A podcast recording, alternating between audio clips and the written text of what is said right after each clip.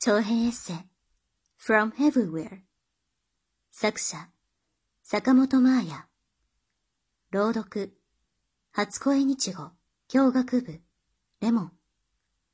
それではお楽しみください。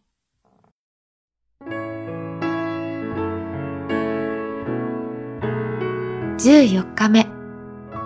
このホテルは朝食付き。あったかいオレンジクロワッサンとチーズと卵、ヨーグルトなどのビュッフェ。美味しい。静かで朝日の降り注ぐランジでの食事は非常に一石なんだけど、一人でテーブルについているのは私くらい。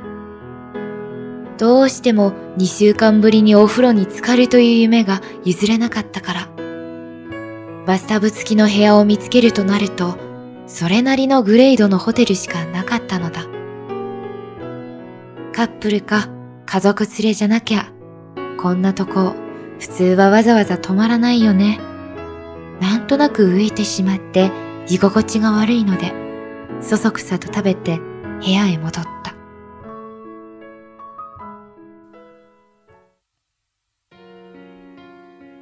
ベネチアはとにかくどこもかしこも人だらけ。観光客で溢れかえてる。カフェのテラスで昼間からビールを飲んでいる人。アイスクリームを食べながら歩く人。リゾート向きの花柄のワンピースドレスでデートしてる女の子。走り回る小さな子供たちとそれをたしなめるお母さん。なんか、テーマパークみたいだ。ベネチアには昔から憧れがあった。水に浮かぶ街って一体どんな感じだろう？さぞロマンチックで幻想的なところなんだろうって。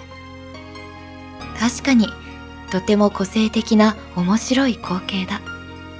街の中を縦にも横にも運河が走り、建物の隙間の狭い水路をゴンドラが行き交うのは、対岸から見るサンジョルジョ・マッチョーレ教会はまるで蜃気楼のようで神秘的だし、噴水の広場やボートの上で売られた色とりどりの果物も好き。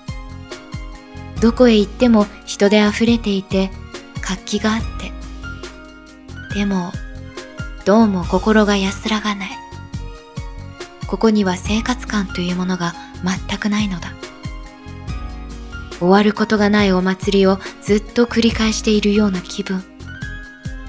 至る所で売られている豪華な装飾の施されたベネチアマスクがそれを象徴しているかのよう。マスクをつけると普段とは違う自分に浸れるようにこの街にいるといつもの自分を忘れて少し大胆になってもいいよって言われているような気になっちゃう。もちろんそういう非日常感がこの街の魅力の一つでもあるんだろうけど楽しげな観光客たちの表情とは裏腹に投げ捨てられたゴミが路地のあちこちに山積みになっているところを見るとがっかりするここにも普通に暮らしている人がいるっていうリアリティが薄いから遊園地みたいに誰かが文句も言わず掃除してくれるような気になっちゃうのかな。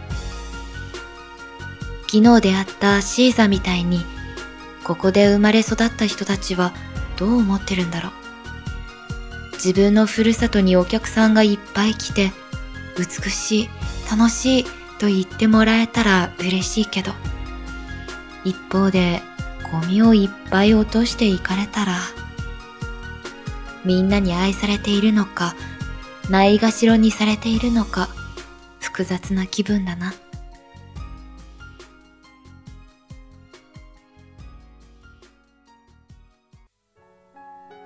サンマルコ広場を通りかかった時、ちょうどサンマルコ寺院の鐘が鳴り、それがとっても面白い響きだったので、また録音した。最初の鐘が、ゴーン、ゴーンと鳴り出して、臨調するように音程の違う別の鐘の音が一つ、また一つと増えて重なっていく。ヘッドフォンで聞いてみると、人混みの喧騒が鐘の音にかき消されて、スーッと遠のいていく感じがとても幻想的。この鐘の音といくつかの駅で録音してきた駅のホームの音や列車の走行音、車内アナウンスの音源をメールでラジオのディレクターに送った。電車の音が好きなんだね。鉄道オタクの中でも音フェチのことを音鉄って言うんだよ。って返事のメールに書いてあった。へえ、知らなかった。じゃあ私、音鉄かも。イタリア語での挨拶は、こんにちはが、ボンジョールノ。ありがとうが、グラッツェ。そして、美味しいは、ボーノ。この京丹風が結構ポイント。イタリア人はみんな声が大きくて元気なのだ。